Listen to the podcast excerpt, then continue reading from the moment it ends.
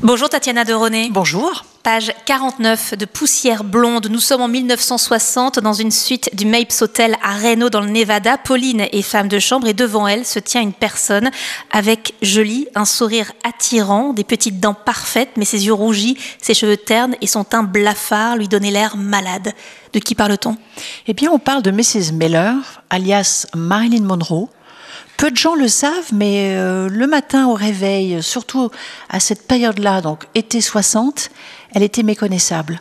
Elle prenait beaucoup de médicaments pour dormir, sans son maquillage, sans sa coiffure. On ne la reconnaît pas et ma petite héroïne, Pauline, qui est femme de chambre, ne la reconnaît pas. Marilyn est donc une des héroïnes de votre livre. L'intrigue se passe deux ans avant la mort de Marilyn. Elle tourne l'un des plus grands films de sa carrière. Elle est encore mariée à Arthur Miller, mais vient d'avoir une liaison avec Yves Montand. Kennedy n'est pas encore entré dans le bal. Pourquoi cette période-là précise vous intéressait-elle?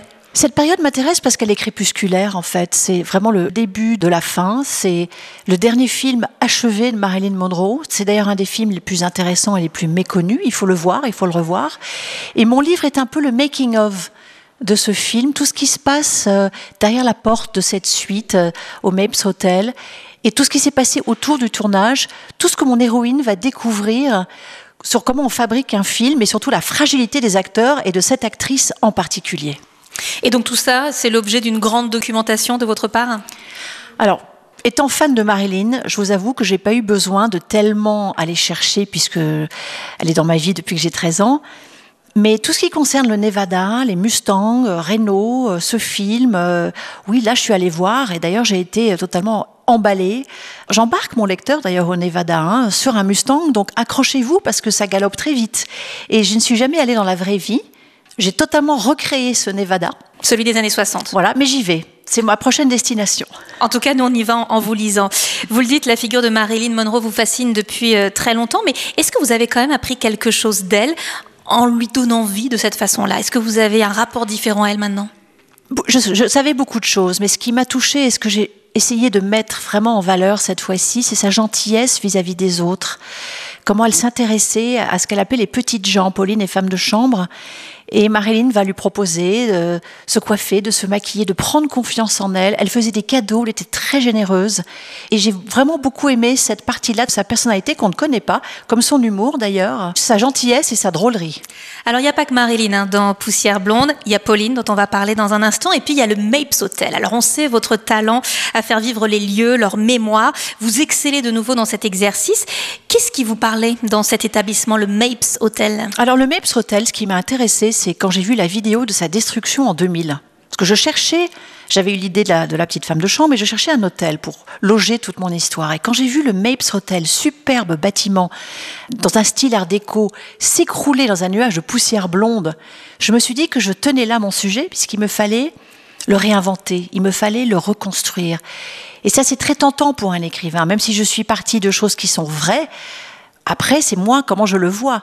Et donc cet hôtel, je l'ai vu un peu à l'instar de Downton Abbey ou de maître et valet. Vous voyez, tous ces gens qui travaillent là, la personne qui s'occupe de l'ascenseur, les réceptionnistes, etc. Je l'ai entièrement réimaginé et réinventé. Vous croyez beaucoup à la mémoire des lieux. Et là, c'est vrai que c'est fascinant parce que ce lieu, il s'écroule. Il emporte un peu de la vie des gens qui l'ont habité, un lieu, quand il s'écroule comme ça? Ah, c'est une obsession les vestiges, les ruines, euh, qu'est-ce qu'on laisse derrière soi? Et puis l'image de cet immeuble qui s'écroule, il était immense.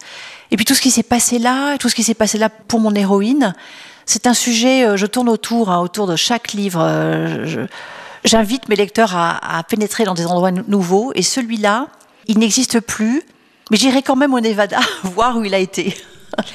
Ce livre, c'est l'histoire d'une rencontre entre Marilyn et donc Pauline, femme de chambre. C'est finalement un métier très particulier que celui de femme de chambre, parce qu'on est dans l'intimité d'une personne sans la connaître, après. Mais oui, une femme de chambre, c'est comme une, petite souris euh, dans un lieu où là, vous voyez absolument tout, les médicaments, les lectures, comment dort cette personne, ce qu'il y a dans les corbeilles à papier, les parfums, les vêtements.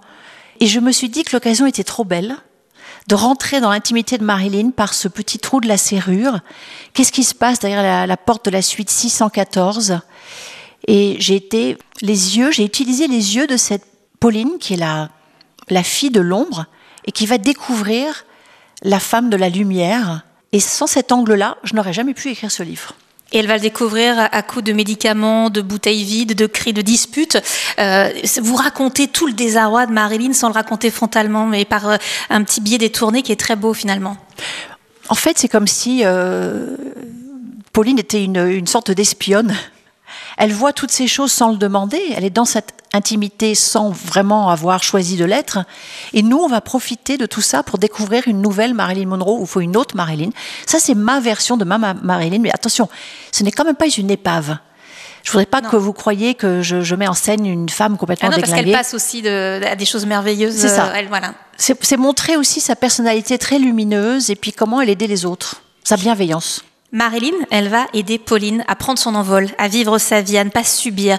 Vous avez eu, vous, des, des rencontres comme ça décisives dans votre vie, des personnes qui vous ont aidé euh, à vivre vos rêves? Alors moi, j'aurais bien aimé rencontrer Marilyn Monroe. hein.